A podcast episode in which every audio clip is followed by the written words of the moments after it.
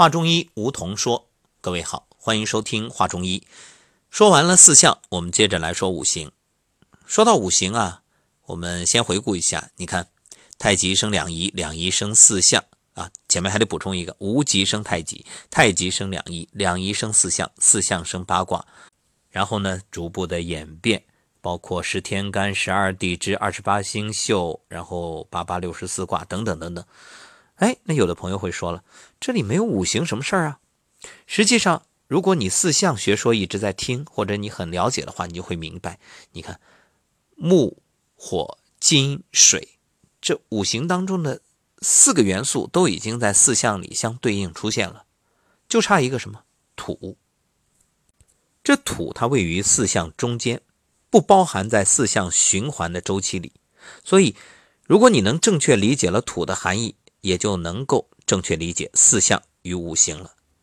土是一个关键。《周易》参同气，其中有记载：日月为翼。你看“翼”这个字怎么写？上日下月呀。所以日月为翼，刚柔相当。土旺四季，罗络始终，青赤黑白各居一方，皆秉中宫，戊己之功。青赤黑白什么意思？就是。木、火、水、金，你看对应的四种颜色，它各居一方，皆秉中宫。中宫就是土啊，所以我们说东西南北中，哎，这个中就是对应着土。那么在这里，这个土就是太极，它是可以分出阴阳的太极。所谓的土旺四季，罗络始终，正是因为有了贯穿始终的土。有了时间和过程的始终，一年才可以划分出春夏秋冬四象，生命呢也才可以划分出生长老死四个阶段，然后也就有了东南西北这四个方位。那么中医当中啊，关于土为太极的说法，你看藏象学说就认为脾胃为土，人食五谷经过脾胃运化生成的水谷精微之气，就是后天之气。所以我们说，肾为先天之本，这脾胃啊，后天之本。有胃气则生，无胃气则死啊。这里说的胃气，就是脾胃的那个胃的胃气啊，不同于我们身体周围保卫的那个胃气。脾胃之气呢，是后天太极，是生命所必须。中医就有补脾胃、养五脏的治疗法则。因此，你看，很多朋友身体有问题的时候，我们会建议大家，你可以通过。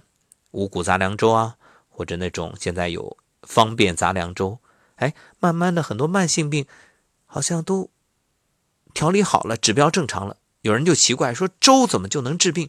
告诉各位，粥不治病，它只是在调养你的脾胃，养你的五脏。实际上，你看，不管这个药物有多灵，实际真正让你好的、让你恢复的药物，它只是控制住你现有的症状。让你好的还是身体的自愈力，所以我们说病，它也不是医生治好的。真正有经验的医生，他一定不会去啊帮你治病，他是帮你培补身体的元气。一句话，固本培元，正气存内，邪不可干。这当然有牵扯到中医与西医这理念上的差异啊。好，我们在这里不做讨论。那古代呢，有土生万物。土养万物，土载万物，土纳万物之说。你看，生养载纳，这万物自然是指可以归类于木火金水四象的万物，也就是包含在四象里面。刚才说了生养载纳，那就可以理解为土生木火金水，土养木火金水，土载木火金水，土纳木火金水。说到这儿呢，我们又想到了这五行它对应的五德。你看，所以我们说厚德载物，它就是有承载的功能。而土对应的是什么？是信啊，仁义礼智信里的信。好，这个问题我们后面慢慢展开啊，今天先不谈那么多。木火金水的产生都来源于土，其继续存在也依赖于土。而这其中啊，它也有不同。产生来源于土，这是先天之土；继续存在依赖于土，这是后天之土。将五行对应一年四季，实际上是五季。那么木火金水分别对应的是春夏秋冬，而土为阴阳，它就是日月。日月分则为阴阳，合则为太极。